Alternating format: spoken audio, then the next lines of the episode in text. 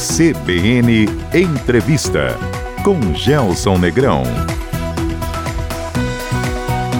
O tema fome foi uma das principais pautas da última campanha eleitoral. Um debate marcado por muita estridência, narrativas desencontradas e coloração política. Segundo dados da Rede Brasileira de Pesquisa em Soberania e Segurança Alimentar e Nutricional, mais de 33 milhões de pessoas estão em situação de fome no país.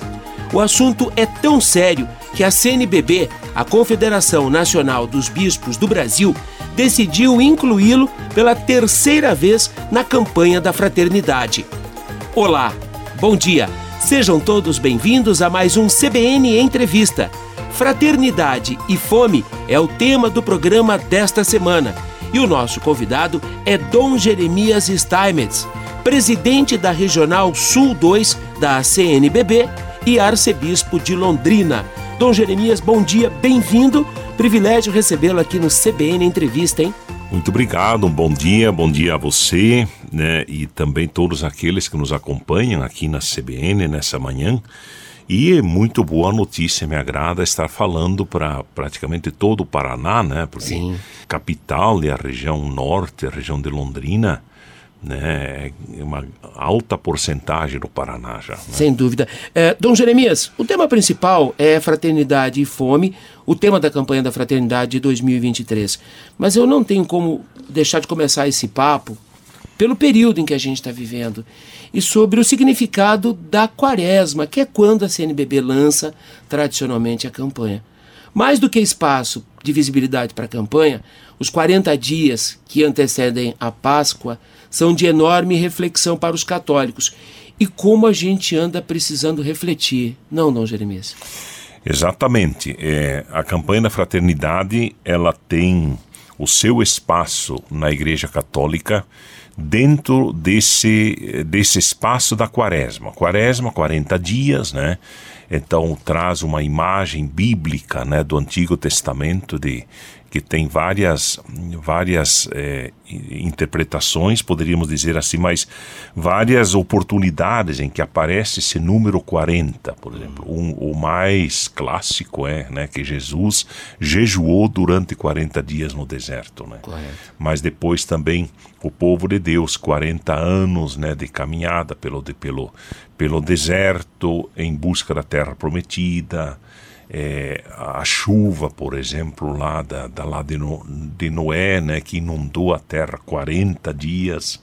Então são, é um número bastante, bastante presente na Sagrada Escritura. E os 40 dias da quaresma vêm exatamente dessa, dessa desse jejum de Jesus né, no deserto e, e diz assim que no, ao final desse jejum Jesus sentiu fome, então uhum. sofreu todas as tentações, as tentações ali, por exemplo, do ter, do poder, do prazer, de onde vêm então essas expressões, as, as grandes práticas do, da quaresma, o jejum, a esmola e a oração. Tudo isso tem essa ligação bíblica e que com o tempo a igreja foi ligando nesse tempo quaresmal. E é claro que pastoralmente falando, né, o uhum. tempo quaresmal, tempo de conversão, de mudança, né, a gente usa muito as expressões deixai-vos reconciliar com Deus, né, a questão da reconciliação é, que vem também do Antigo Testamento, mas especialmente do apóstolo Paulo, uhum. né, essa expressão deixai-vos reconciliar com Deus, é, ela é provocativa, né? E é por isso exatamente que o tempo da quaresma se tornou já tradicionalmente um, um tempo de muita participação. E agora aí na quarta-feira de cinzas, que foi anteontem, né? Sim. Eu estive em duas, três paróquias, eu celebrei na catedral, eu celebrei no santuário Nossa Senhora Aparecida. Gelson, é, igrejas cheias, lotadíssimas e as propostas que vêm por aí, né, de trabalho, de, de, de, de muitas confissões, de muito atendimento, das pessoas se voltando para Deus, não apenas através da confissão, da reconciliação, uhum. mas também exatamente a prática da oração. Exemplo, as nossas paróquias hoje praticamente todas têm é, essa prática um pouquinho da, da, da da oração nas sextas-feiras de manhã, cinco e meia da manhã, procissões, celebrações, A propósito, confissão. A quaresma tem ainda hoje o mesmo significado que tinha na sua essência, na sua Sim, origem? sim, sim. É, ela tem sim. Aliás, as interpretações da Sagrada Escritura, quando se fala, por exemplo, desse evento de Jesus no deserto, as tentações que ele teria sofrido, né? Que ele sofreu, naturalmente, cremos nisso, né? É, que ele sofreu, elas se, elas se sintetizam, né? Os teólogos, os biblistas sintetizam isso. A questão do ter, né, do poder e do prazer. Então, aquelas tentações que, que o, o, o demônio teria oferecido a Jesus, né, por exemplo, se jogar do pináculo do templo, né? Então, ali, ali a tentação do prazer. Então, por exemplo, até mesmo diante de Deus, nós de repente nós vamos querer que Deus simplesmente cumpra e, e, e, e possibilite o nosso prazer Sim. mesmo que isso signifique a exploração da fé, alguma coisa, né? Ou até mesmo quando, quando o, o, o diabo fala para Jesus: Olha, é, já que você está com fome, transforma essas pedras em pão. Então, a tentação do, do, do, do- do poder, né? Sim. eu posso, eu posso até transformar né, as pedras em pão, tá vendo? Mas o Filho de Deus não poderia fazer isso? Questiona, né, é, o demônio. Então veja, meu, ter o poder e por fim, né, é, vamos dizer, é, não me lembro bem agora da primeira, exatamente, ah, dos, dos anjos, né, dos anjos segurando já pensou os anjos? Você se joga aqui do pináculo, mas os anjos não Te vão deixar o filho de Deus, né? Se, se, se estrebuchar lá embaixo, eles vão queda. levar você, né? No, já pensou isso acontecendo? Então a questão, né, do, do poder, do prazer, do, do, do, do ter, né? Eu te dou tudo isso se você, porém, me prostrar, se prostrar, me adorar. Olha a proposta. Dom né? Jeremias, a vida está muito conectada ao materialismo. Nós nos distanciamos da essência da fé e para a igreja, em especial para a igreja católica, hoje é mais desafiador reter a atenção dos fiéis ou canalizar essa fé em nome da obra? Sim, é, sim, a canalização da fé, é, vamos dizer assim, é, de fato, a gente conseguir continuar transmitindo uma fé verdadeiramente bíblica dentro daquela, daquela interpretação da Sagrada Escritura, da história da salvação, especialmente essa interpretação dos profetas, né, que, que profetizam muito essa questão né, de estruturas, de estruturas injustas que continuam produzindo pecado, continuam produzindo muitas vezes miséria, continuam produzindo muitas vezes fome, né, um pouquinho o tema né, da campanha da dúvida. já vai entrando por aí. Quer dizer, essa, é- essa veia de interpretação da Sagrada Escritura que vem dos profetas, né? É essa a, a veia que hoje nós precisamos continuar sustentando e que, aliás, gera muita, muitas questões para a igreja, muitas críticas para a igreja. Porque quando se fala né, de situações sociais e problemas sociais, como é o caso da fome, Sim. a gente logo, logo vai começando a pensar, mas ele não é só um problema individual. Né?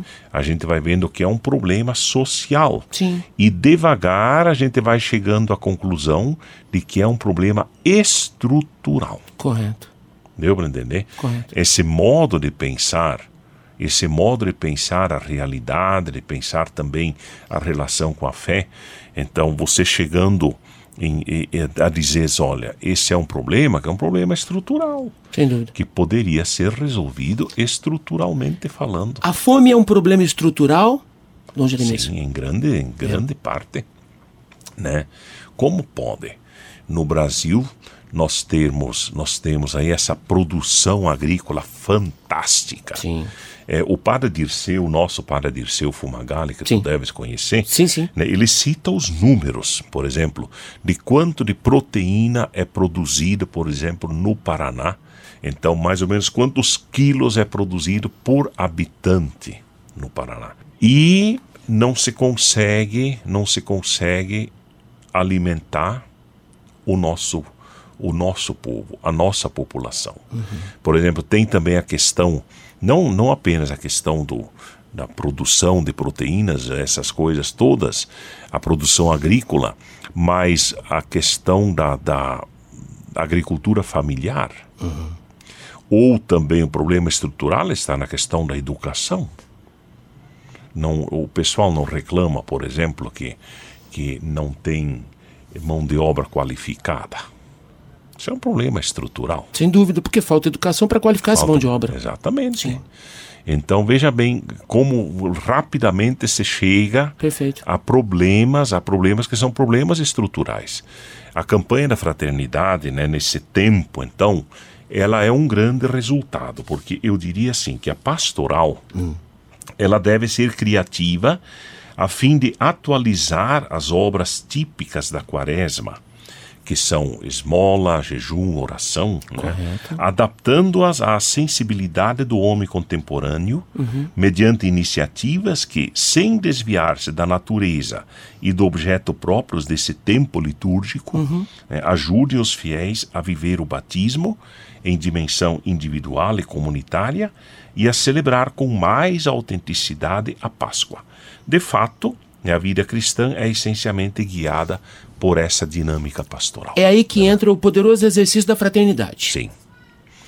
Então, aí, agora, vamos dizer assim, tendo em vista que uh, todo, todo o trabalho do jejum, da esmola, da oração, a gente vê que vai num momento chegar num, num numa certeza, poderíamos dizer assim, de que são problemas estruturais que muitas vezes fazem com que as coisas não acontecem. Sim. Que, que nós que não é simplesmente a necessidade dessa dessa caridade que a gente vive no, no sinaleiro da cidade uhum. ou no boletinho que a gente paga para ajudar a, a creche tal, tal e tal, ou o asilo tal e tal, ou tal e tal instituição, mas que há problemas estruturais que, enquanto sociedade, nós também precisamos continuar resolvendo. Dom Jeremias, e como a campanha se organiza para combater a fome efetivamente? Ok, então, veja, é, em primeiro lugar, a gente não pode esquecer daquilo que, que é o objetivo geral da campanha da, da fraternidade. E eu começo chamando a atenção para o primeiro termo, a primeira palavra do objetivo geral, que é sensibilizar. Uhum. Portanto, sensibilizar a sociedade e a igreja para enfrentar o flagelo da fome. Primeiro os católicos, Dom Jeremias? Bom, sim. Primeiro os católicos. Uhum. É muito bom né, que os católicos saibam que a campanha da fraternidade é um trabalho da Igreja Católica. Uhum. Porém, a Igreja Católica ela está sempre muito em, em diálogo com a sociedade como um todo. Perfeito. Né? A Gaudium et Spes é um grande documento do Concílio Vaticano II de 1963. Né? É, ele diz assim que as dores, as alegrias, as esperanças, as tristezas, né? as mazelas da sociedade, né? do povo da sociedade, e quando digo sociedade, somos todos. Sem dúvida. A campanha, aliás, já é, é fruto dessa sintonia é, com a sociedade. Né? Exatamente. Né? Então, é, essas mazelas todas que o povo de Deus, quer dizer, a sociedade sente, uhum. são as dores, os sentimentos Perfeito. dos discípulos de Jesus Cristo. E como é que a gente tangibiliza soluções, Dom Jeremias, na prática? Então, sensibilizados, né, uhum. né, continua o objetivo geral, é, a enfrentarem o flagelo da fome. Tá. Ok. Sofrido por uma multidão de irmãos e irmãs que não são só católicos. É verdade. A não são não só escolhe católicos. religião, né? É, por meio de compromissos que transformem a realidade a partir do Evangelho de Jesus Cristo. Uhum. Então, agora, os compromissos. O que exatamente é possível ser feito? Além de nos sensibilizarmos. Então, vêm essas práticas que são práticas individuais, uhum. Então, podemos nos organizar enquanto comunidades, comunidades cristãs católicas, evangélicas. Que, aliás, é onde né? a vida acontece, onde, né? Onde a vida acontece, exatamente. Então, ali nós temos que ter essa questão muito presente, essa questão que a sociedade tem, mas, ao mesmo tempo, enquanto sociedade. Uhum. O que é possível fazer como sociedade? O que nossos governos podem fazer? O que as organizações podem fazer? o que, por exemplo, depende inclusive né, das nossas opções políticas.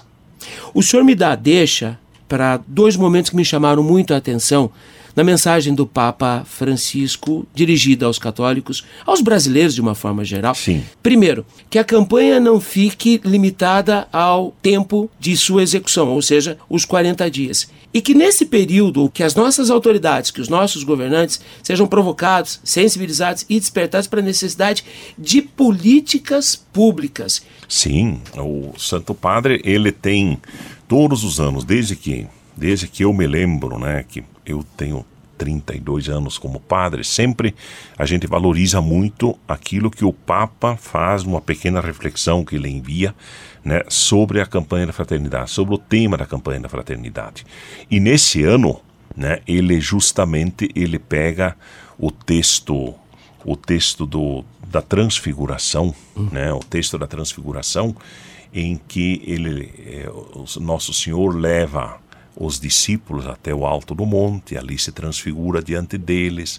Quer dizer, a realidade que está na planície, onde acontece a vida, iluminada por aquilo que acontece no alto da montanha, onde Jesus se transfigura, onde ele, onde ele, onde ele mostra né, o, o, seu futuro, que é a ressurreição. Uhum. É a paixão, é a morte, mas ao mesmo tempo é a ressurreição que de fato dá todo o sentido da fé, todo o sentido da esperança, todo o sentido da luta, do trabalho, do dia a dia que nós aqui somos convidados a enfrentar. E é claro, né, quando ele fala sobre essa questão de que não fique apenas no tempo da campanha, uhum. aliás, da, da, quaresma, melhor, né, é, é exatamente que a, a, a, campanha da fraternidade ela vai exigir mais do que simplesmente a gente se sensibilizar. Puxa, mas tem fome no nosso Brasil. Nós temos que agir. E essa, essa ação ela vai para frente, ela vai se estender por outros tempos, uhum. ela vai se estender por reflexões políticas, econômicas, por exemplo. O Papa Francisco oferece a possibilidade da, da chamada economia de, de Clara e Francisco. quer dizer, quer dizer é, é, é olhar também para o meio ambiente. Né? Perfeito. É, hoje, uma das grandes questões, e a gente já está vendo isso, né? uma das grandes questões é, é, de fato, como lidar com a questão do meio ambiente, da casa comum. Né? É, e, isso não é só um problema dos países ricos, é sobretudo um problema dos países pobres. Mas quem tem o dinheiro são os ricos, né? E desequilíbrio ambiental gera pobreza e pobreza move a fome. É, ou exatamente. seja, a conexão. Dom Jeremias, eu reservei aqui inclusive um capítulo do nosso papo para tratar um pouco da igreja da perspectiva de Francisco, só para não distanciar da campanha da fraternidade. O que é que o Papa quer dizer com perenidade, ir além do período de execução da campanha? Como é esse pós-campanha, Dom Jeremias? Bem, esse pós-campanha, a gente sempre procura insistir que se durante a campanha da fraternidade a gente consiga chegar em ações concretas que se não vamos usar o termo eternizar, mas que se perenizem de certa Correto. forma, né? Que emprestem eficiência à é, iniciativa. É, né? Exato, é isso mesmo. Por exemplo, todas as campanhas da fraternidade, elas chegaram nesse ponto. Elas têm, elas repercutiram têm, na vida da sociedade. Repercutiram na vida da sociedade. Uhum. Por exemplo, pense a um, eu agora não vou saber o ano exatamente, mas quando tratamos da questão da água. Verdade, exemplo, verdade. A igreja foi uma das primeiras. Da nutrição das nossas crianças. É, por exemplo, a questão da, da a própria pastoral da criança surgiu Sim. Né, dessa reflexão da campanha da fraternidade. Quando se tratou, por exemplo, da questão da negritude, né, desse problema do racismo estrutural que continua presente uhum. é, no Brasil. Quer dizer, muitas coisas aí foram surgindo, verdadeiras consciências de transformação. A questão das mulheres, Uhum. né? a questão da terra, Perfeito. né? água, como já citei, mas o problema da educação, Sim. né? foram, foram eh, temas que, que pouco a pouco foram, foram eh, se institucionalizando. Trabalhos que começaram dentro da igreja e que pouco a pouco foram se tornando políticas públicas. E, Dom Jeremias, quando uma campanha da fraternidade é deflagrada, ela na sequência acopla automaticamente. Normalmente. Não sai sim. do radar. Não, não, não. Normalmente acontece isso. Né? Quer dizer, criam-se eh, estruturas né, que, que vão dependendo da reflexão dessa campanha da fraternidade. Por exemplo, você vê uma outra coisa aqui. É, uma dessas campanhas que tratou sobre dívidas públicas, essas coisas Corrupção. corrupção, Sim. assim por diante. Então, uma das coisas que surgiu a nível nacional foi a equipe que começou a pensar a questão da dívida pública. Verdade.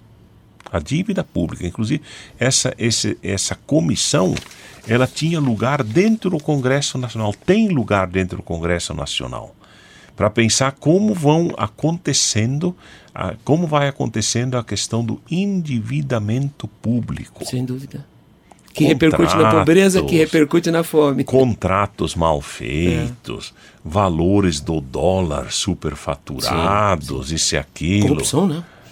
Corrupção. Que é um mal. E até hoje, veja, por exemplo, não se fez uma auditoria das dívidas públicas, não se conseguiu ainda. Apesar de que está muito claro de que uma auditoria das dívidas públicas resolveria muito problema. Dom Jeremias, eu preciso fazer o intervalo e fica outra provocação. Aliás, o papo tá cheio de provocações aqui. Para no retorno a gente falar um pouco mais de políticas públicas, que expectativa a CNBB tem em relação ao terceiro mandato presidencial de Luiz Inácio Lula da Silva e do próprio PT, expectativa versus realidade e um pouco mais sobre a campanha da fraternidade. O nosso convidado aqui hoje é o arcebispo de Londrina e presidente da Regional Sul 2 da CNBB, Dom Jeremias Steinmetz. O intervalo é rápido. Até já! De volta com o CBN entrevista, Fraternidade e Fome é o tema do programa desta semana. E o nosso convidado aqui no estúdio é Dom Jeremias Steinmetz, presidente da Regional Sul 2 da CNBB, a Confederação Nacional dos Bispos do Brasil, e também arcebispo de Londrina. Dom Jeremias, vou pegar um gancho da deixa que o senhor deu do bloco anterior. Que expectativas o senhor e a CNBB têm em relação ao terceiro mandato presidencial de Lula e a ascensão do PT ao poder. E explico: PT e Lula sempre foram fortemente identificados com a elaboração de políticas públicas voltadas para o social. É sempre uma expectativa grande, vamos dizer assim, porque a, a, a, o trabalho da igreja também depende né, desse apoio fundamental das, das políticas públicas. Aliás, essa questão ela foi bastante é, clareada quando se tratou, inclusive em campanha da fraternidade, sobre a questão das, das, das políticas públicas. Né? Elas são legítimas e sabe-se perfeitamente que as políticas públicas elas ajudam pouco a pouco, sendo levadas a sério, né? sendo levadas com, é, com muito realismo, é claro, toda a transparência possível, assim por diante. Eu acho que corrupção não é uma bandeira que se deve apoiar. Sem né? dúvida. mas políticas públicas sim, né, de estudantes, de cientistas, né, de, de, de, de- do esporte, do trabalho, né, da agricultura, da agricultura familiar, eh, da, de, de, de todos os departamentos né, em que nós precisamos continuar nos desenvolvendo, a gente sabe que nós dependemos de políticas públicas. E elas também não podem ser ideologizadas simplesmente, elas têm que ter em vista né, que, que quando alguém tem uma boa educação, ele provavelmente vai dar uma grande contribuição para o seu país, para o seu município, é, com a qualidade de vida, com a qualidade de pensamento, de ação, é, com a qualidade daquilo que ele vai levar para frente. Portanto, a gente aí a expectativa né, que, que se tem é exatamente que se possa retomar muitas coisas. Que se cumpra o prometido, acima de é, tudo, né? Se cumpra o prometido, mas ao mesmo tempo que as políticas públicas elas sejam em vista né, de, de, de desenvolvimento mesmo da sociedade. Correto. Por exemplo, a questão da educação. Todos nós sabemos, isso já estamos todos de cabelo branco, já, né? De tanto alguns carecas, de, é, com todo respeito aos carecas, de, de né? tanto, de tanto de refletir, pensar o, o, a solução que seria para o nosso Brasil uhum. a questão da educação. Mas ainda assim, né, muitas vezes a gente vê que a educação fica de lado, que ela perde, que ela perde tantas vezes verbas, que ela perde dinheiro, uhum. Que, que se trabalha muitas vezes ideologicamente com a questão da educação e não para a formação do trabalho, Correto. para a formação mesmo do ser humano, assim por diante ou até mesmo na questão da saúde, nós temos essa política pública formidável, uhum. tão elogiada né, pelo, pelo, pelo, pelo mundo então, veja, é uma política pública que precisa ser aperfeiçoada sempre mais para que de fato atenda o nosso povo, que é um, um bem enorme que nós temos no nosso país. Então, Jeremias, Ela... a propósito de ideologias políticas, como é que o senhor e a CNBB lidam com as críticas de que a Igreja Católica no Brasil se posiciona demais à esquerda do espectro político e que cola muitas vezes no PT, na imagem do presidente Lula? Como é isso para o senhor Bom, e para a CNBB? Bem, vamos falar uma coisa bem clara. Por Eu favor. acho que até você, você já deve ter entendido um pouquinho o direcionamento do que eu vou dizer, né? É quando nós refletimos um grande problema, que é um problema social, Sim. né?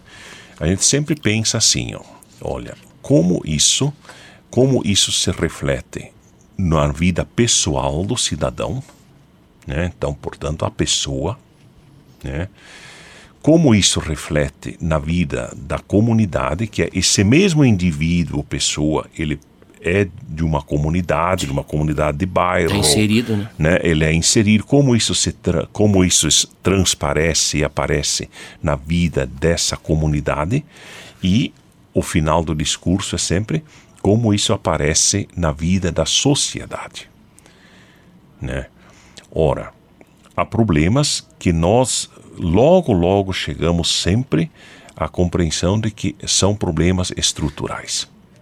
Não são problemas individuais, mas que têm forte incidência sobre a vida dos indivíduos. Correto. E quando se chega a problemas estruturais, meu amigo, é, a gente está sempre tocando em assuntos que são assuntos da política. É quase sempre dedo na ferida, não, Dom Jeremias? É. É, então, são assuntos políticos que deveriam ser discutidos na, na esfera política para se encontrar soluções. Aliás, o problema da fome né, já ficou muito claro de que são, são problemas que deveriam ser melhor discutidos na esfera política. Sim. Né, para se encontrar soluções de fato né, problemas da moradia. A falta de moradia é, é um forte indício de que há também fome. É mesmo aqui em Londrina. Nesses uhum. dias você deve ter visto no, na, na, Folha, na Folha de Londrina, isso foi, Londrina com 60 mil pessoas, né, com pelo menos com, como é que eu vou dizer, qual, qual, qual é o melhor termo aqui? Insegurança alimentar sim, leve. Sim. Né? É, quer dizer, e muita gente sem casa, quer dizer, pagando aluguel, muito dinheiro vai para o aluguel. Esse é um problema estrutural. Uhum. E a, a, a, gente espera, né, que a gente consiga ter aí um, uma experiência política novamente uhum. que discuta esses problemas. São as políticas públicas. São as políticas públicas é. para que as pessoas possam ter um acesso mais fácil, né? um acesso à universidade, um acesso de fato ao trabalho, um acesso à moradia, um acesso de fato à saúde. A gente está falando de política pública e de educação que dê às pessoas hoje desvalidas condição para superar isso. Exatamente. Né? Então, facilmente, né? então, sendo bem concreto naquilo que você diz aí, a gente facilmente é qualificado com com esquerdista, com comunista. O senhor lida bem com isso, Dom Jeremias? Bom, é, o meu pensamento é esse que eu acabei de expressar. Pronto, e que não distorçam você. isso, né? É, o meu pensamento é esse. Uhum. Eu acho que os governos eles têm que ter um certo compromisso com as necessidades do povo, porque é o governo que tem o, o dinheiro do povo na mão, né? Correto. Aquele dinheiro dos, dos impostos. O sagrado aquele, dinheiro do O sagrado dinheiro do povo, né? Como que ele, ele não pode se dirigir apenas um, a um pequeno grupo, né? Até mesmo essa questão da igualdade, da igualdade social, né, essas coisas todas, a distribuição de renda, tudo isso é questão de política. Né? Dom Jeremias, na próxima semana, dia 28 de fevereiro, o papado de Francisco completará 10 anos. E o tema da campanha da fraternidade desse ano, Fraternidade e Fome, tem muito a ver com o perfil de Francisco da igreja que ele tem trabalhado para ajustar. Edificar não é o termo, mas ajustar ao longo do seu papado. Está correta essa percepção? Sim, sim, sim. É, são, são muitas as iniciativas do Papa Francisco. Aliás, a grande questão, o Papa Francisco ele, ele é um adepto, né, vamos dizer assim, do Concílio Vaticano II em primeiro lugar. E ele quer levar as últimas consequências, vamos dizer, na igreja, no trabalho da igreja, no trabalho de evangelização, tudo aquilo que o Concílio Vaticano II nos provocou. Uhum. Aliás, ele quer dizer, ele, ele diz isso que nós ainda não conseguimos viver, nós não colocamos totalmente em prática aquilo que, aquilo que foi dito pelos grandes documentos do Concílio Vaticano II. Uhum. Aliás, Veja, até a nível de América Latina, no ano passado, em novembro do ano passado, nós tivemos a primeira Assembleia Eclesial. Então, até mesmo com as assembleias da igreja na América Latina, as, as assembleias do CELAM, que seria de todos os bispos da América Latina, é, que a última foi Aparecida, né, que foi um documento muito, muito denso, né? Então, a, a, a comissão, a, a diretoria do CELAM foi até ele, propondo para ele uma, uma sexta assembleia do CELAM.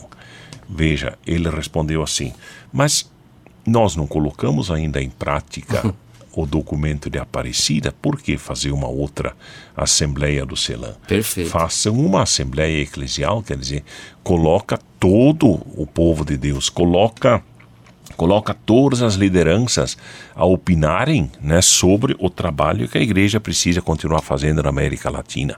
E que ele está propondo, em vez de um concílio novo, ele está propondo toda essa questão da sinodalidade, né, que está provocando muito o mundo, está provocando muito a reflexão né, dos líderes da igreja, mas também do povo, do povo de Deus muito simples, né? Digo povo simples porque nós aqui em Londrina, como no Paraná e no Brasil, uhum. em grandes em, em, muitas partes do Brasil, foi feita uma verdadeira pesquisa uhum. para com o povo simples, ouvindo né, o, o que você pensa sobre a igreja, qual é quais são as grandes linhas de pensamento que se deveria hum. né, levar mais em conta na igreja, assim por diante, e opções que deveríamos continuar fazendo, né? Então o Papa está nos provocando nesse sentido, né? É um é um renovador, vamos dizer assim. Colocou a Igreja Católica ou a Igreja de Roma mais próxima dos mais humildes? Sim, sim. A reflexão, sim, ela fez isso, uhum. né? Dos mais humildes e, e, especialmente para que nós aqui na base é, estejamos mais perto do nosso povo, quer dizer, estar perto do povo, né? quer dizer, um, um, uma reflexão como é a reflexão ao redor da misericórdia, por exemplo, uhum. né? Essa, essa misericórdia, ou até mesmo a renovação que ele fez do direito canônico. Sim. Né? Então, é, aumentando muito essa, essa questão do diálogo ao redor do, do matrimônio, das grandes questões do matrimônio, das famílias, a questão da nulidade matrimonial. O Papa Francisco é, aumentou muito né, o, o lastro, o entendimento, depois, o entendimento né, é, assim, por exemplo, para citar aí um, é, até uns, uns 20 anos atrás, tinha-se sempre a possibilidade né, de nulidade matrimonial em quatro, cinco, uhum. é, sete pontos. O Papa Francisco aumentou essa possibilidade para 12, 13, 15, né, de acordo com alguns estudos. É, pontos em que a nulidade matrimonial começa a se tornar mais fácil. Né? Bom, é, nós estamos mais perto do nosso povo, sim. Então, Jeremias, é, me permita está fazendo isso. aqui fazer um adendo, é, para quem não tem intimidade com o tema, o Concílio Vaticano II da Igreja Católica, convocado em 25 de dezembro de 61 pelo Papa João 23, Isto. e aqui na minha pesquisa, pastoral e a relação da Igreja com o mundo moderno. Exatamente. É disso que o Papa Francisco está falando, né? Isso a mesmo. gente ainda não Isso aplicou mesmo. integralmente o É. Concílio Vaticano II. Para que pular para outro estágio? Né? Exatamente. Então, então para completar, você, parabéns né, pela sua intervenção. É, o Concílio Vaticano II, ele, ele foi como que é, a chegada, o ponto de chegada de quatro, pelo menos quatro grandes movimentos quando se trata das constituições é, que são dogmáticas. A grande questão da renovação da liturgia, Correto? né? Então, o, o grande documento Sacrosanto Concilium, que renovou a liturgia no Concílio Vaticano II, e que é um aspecto que é questionado né, por alguns, por exemplo, inclusive a gente vê aqui em Londrina, nessa questão um pouquinho de, de, de do, do rito de, de João 23 mesmo, né, ou do Concílio Vaticano, do Concílio de Trento, ainda que é de 1570, né? Então, a primeira a, a primeira chegada, né, um verdadeiro rio, vamos dizer assim, caudaloso, que chegou no Concílio Vaticano II, precisando de renovação, foi a questão litúrgica. Correto. A outra questão foi a- o, o pensamento e a compreensão da, da própria igreja. O que é a igreja? Perfeito. Então, com muitos documentos anteriores, uma reflexão enorme né, de muitos teólogos antes do Concílio Vaticano II, inclusive Bento XVI. Perfeito. Né? Ele foi um dos grandes pensadores, um grande teólogo. Então, esse outro rio caudaloso que precisou ser compreendido, sintetizado, e, e surgiu o grande documento Lumen Gentium, quer dizer, a igreja luz dos povos, a igreja povo de Deus. Né? Essa, essa ideia linda de, de igreja. Outro grande rio caudaloso foi a questão bíblica né? Então, a Sagrada Escritura, que também antes, né, todos vários documentos, né, que foram foram sendo sintetizados pouco a pouco e esse rio chegou no Concílio Vaticano II precisando de síntese e surgiu o lindo documento que é a Dei Verbum. Então, a palavra de Deus, que depois teve um outro né, documento que foi assinado por Bento XVI como Papa, que é a Verbum Domini. Bento Então, 16 de novo. É, não, Bento XVI é gigante. Dos grandes ícones. É gigante, é gigante, ícones. gigante, gigante. Assim como Francisco. E uma quarta, Ah. né? vamos dizer apenas que foi essa questão social que você levantou. Correto. Então, a relação da igreja com o mundo Perfeito. pastoral, mas ao mesmo tempo o que, que a igreja tem que continuar oferecendo para o mundo.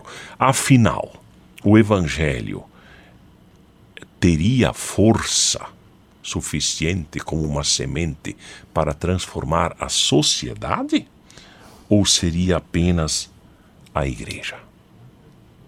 Né? Enorme, gigantesco. Então, ali veio o- esse documento que você não citou, mas em grandes linhas você diz o que, que ele é, que é a Gaudium et Spes, né? alegria e esperança.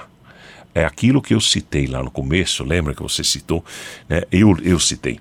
As alegrias e esperanças do, do, do mundo de hoje, as dores do mundo de hoje, as, as- a- vamos dizer em palavras nossas, as encrencas, né? Os- as, as perrengues situações, do os dia a dia. perrengues do dia a dia do mundo de hoje. E quando fala mundo, é o mundo. Sim. Não é só o mundo pequeno, vamos dizer assim, que é o dos cristãos, mas é dos ateus, é o dos, das outras religiões, é de Da civilização todos, conhecida, é, né? da civili, é da civilização humana. Sem dúvida. Ess- essas questões são as questões da igreja e que precisam ser iluminadas pelo Evangelho. Dom Jeremias, não posso encerrar sem antes lhe perguntar sobre o que significou para a Igreja Católica e para os católicos a figura de Bento XVI, o cardeal Ratzinger, e aqui, na esteira da comoção provocada pela sua morte, houve um outro debate que deixou muita gente preocupada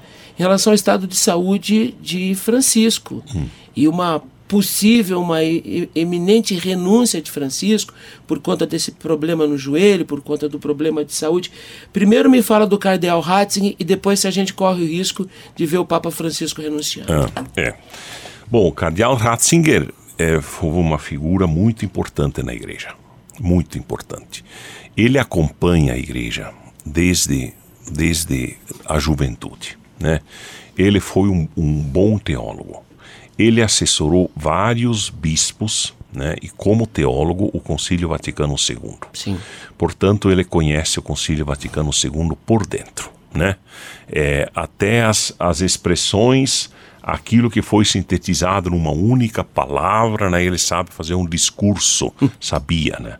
Ele sabia fazer um discurso ao redor disso, por causa das muitas aproximações que ele conseguia fazer enquanto teólogo. Então eu, Dom Jeremias, é, como a maioria da igreja, nós temos enorme carinho pelo pontificado de Bento XVI. Há muitos que querem jogar, não, mas ele foi muito duro com uhum. teologia da libertação, muito com teólogos, com, com conservadores. Com... Não. Ele foi um homem muito justo. Ao né, seu tempo fez muitos, o que precisava né, fazer pela igreja, fez, não? Fez, fez e fez. Aliás, o último gesto dele, vamos dizer assim, que foi a renúncia. Sem dúvida. Né? É, foi um gesto altamente corajoso. Perfeito. Altamente profético, eu diria. Né? Porque, pensa bem, um homem chegar na idade que ele estava, né? E, é, como ele mesmo diz, vendo os problemas que a igreja tem que enfrentar, tinha que enfrentar, eu não tenho mais condições para isso. Hum. Um homem reconhecer isso é de uma grandiosidade, né? Sem dúvida. É de, de uma nobreza sem tamanho. Bom, e a segunda parte da pergunta, se a gente corre esse risco, hum. né, de ver também o Papa Francisco renunciando, Agora, nesses dias aí, saiu mais uma dessas expressões dele, que ele andou falando com jornalistas e tudo. Hum. Ele disse assim: olha, a renúncia não é, não é uma prática na igreja. Então, não deveria se tornar moda. Sim. Eu acho que ele está dando um indicativo. Já deu uma letra importante. Deu né? aí uma, um indicativo importante. Agora, também é claro que ele não nega ele é um dos admiradores de Bento XVI nesse gesto e a notícia que a gente tem é que ele teria escrito, parece que assinou, que em caso de faltar, por exemplo, a, a clareza de pensamento, por exemplo, a demência tomar conta, alguma coisa assim, Sim. que seja eleito um novo Papa. Dom Jeremias Steinmetz, arcebispo de Londrina e presidente da Regional Sul 2 da CNBB, muitíssimo obrigado por ter vindo, sempre muito bom ouvi-lo. Uma boa quaresma, que seja de reflexão, uma boa Não. campanha da fraternidade. Conte conosco, Dom Jeremias. Muito obrigado, foi um prazer. É, e devo dizer que nas minhas viagens por aí, muitas vezes vou, vou ouvindo a CBN. Que né? bacana. vou ouvindo a, a CBN, né? E, e, e outras rádios da cidade é, tem, tem, que estar um pouco atento, né? Aquilo também que se que está presente por aí no pensamento de vocês, que aliás jornalistas, radialistas, né, são pessoas, vamos dizer assim, muito afins, né, no trabalho da igreja. A gente tem muito prazer de conversar com vocês, que foi o caso também aqui. Bom fim de semana para o senhor, tá? Muito obrigado, Deus abençoe a todos. O CBN Entrevista de hoje com Dom Jeremias Steinmetz, arcebispo de Londrina e presidente da Regional Sul 2 da CNBB, estará disponível daqui a pouco em nossas plataformas digitais. Acesse também o canal do CBN Entrevista no Spotify. Excelente final de semana a todos. Com saúde e segurança. Até sábado. Tchau. CBN Entrevista com Gelson Negrão.